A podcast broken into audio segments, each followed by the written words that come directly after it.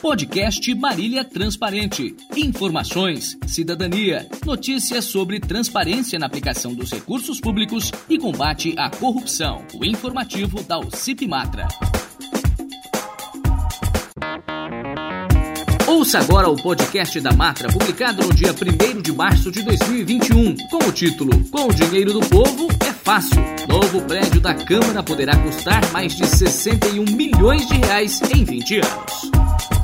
A repercussão da proposta da presidência da Câmara de construir um novo prédio para abrigar o poder legislativo foi a pior possível para quem a defende. O que era de se esperar, diga-se de passagem. Os argumentos apresentados pela Matra, contrários à proposta, que já seria absurda em condições normais, ainda mais em tempos de pandemia e crise econômica mundial, foram reproduzidos por diversos meios de comunicação impressos, online e pelas ondas do rádio e da TV. Manifestações contrárias à intenção de gastar um um volume tão considerável de dinheiro público para proporcionar mais conforto aos vereadores e funcionários da Câmara Municipal também inundaram as redes sociais. Até entre os vereadores, a proposta é motivo de divergência. Ora, a publicação do edital de licitação para a realização da obra, no sistema em que a construtora vencedora da concorrência fará desde o projeto ao acabamento, deixa claro que o que se pretende é construir um prédio com 3 mil metros quadrados de área útil, três vezes maior que o atual prédio ocupado pela Câmara. Para isso, se propõe pagar entre 17 e 20 milhões de reais, com uma espécie de aluguel em 240 meses, 20 anos, desde que o valor mensal não ultrapasse 1% do custo total da obra. Para facilitar a compreensão da população, a Matra fez uma conta baseada no princípio do custo de oportunidade do dinheiro, ou seja, um valor mensal de 170 mil a ser pago durante 20 anos, que, claro, deverá ser aplicado pelo investidor, digamos, com uma taxa mínima de 4% ao ano, caso o vencedor da licitação seja o que apresentar a proposta de 17 milhões de reais, valor esse apontado pela própria presidência da Câmara durante a coletiva de imprensa que foi convocada para a apresentação do edital. O resultado é que o novo prédio custará para a população, ao final de 20 anos, mais de 61 milhões e 800 mil reais. Temos que considerar ainda que o índice de correção anual no valor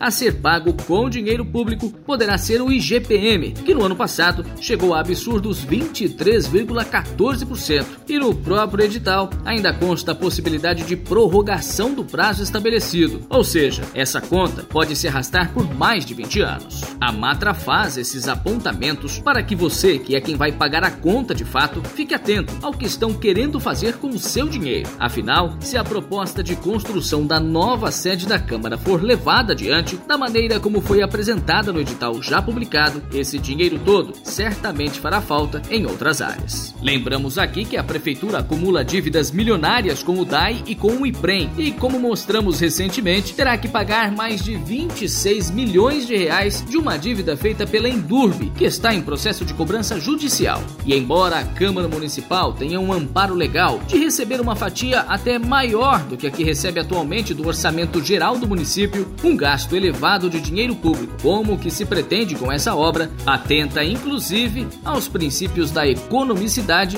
e eficiência da administração pública. O que ecoa nas ruas é um pedido quase que ensurdecedor de bom senso. Ninguém tem como saber como estaremos, inclusive financeiramente, daqui a dois anos, quando se pretende começar a pagar essa conta. Mas, diante das perspectivas observadas atualmente, com tamanha incerteza e insegurança, por causa dos reflexos da pandemia na economia e do aumento do desemprego, o que a sociedade espera dos políticos como um todo são soluções de economia de recursos públicos, que já estão fazendo falta em muitos setores, como por exemplo o da saúde, onde se fala até no fechamento de postos de saúde em Marília, assunto que abordaremos com mais profundidade no momento oportuno. O que o povo quer é que se faça mais gastando menos, assim como todos os cidadãos estão sendo obrigados a fazer em suas próprias casas. Quem não gostaria de morar ou trabalhar em uma mansão? Só que tem que ser com dinheiro privado, não público. Fique atento, porque Marília tem dono, você. Para mais informações sobre transparência e a fiscalização da aplicação dos recursos públicos em Marília, acesse o site www.matra.org.br. Fique atento ao que acontece em sua cidade e participe, porque Marília tem dono, você.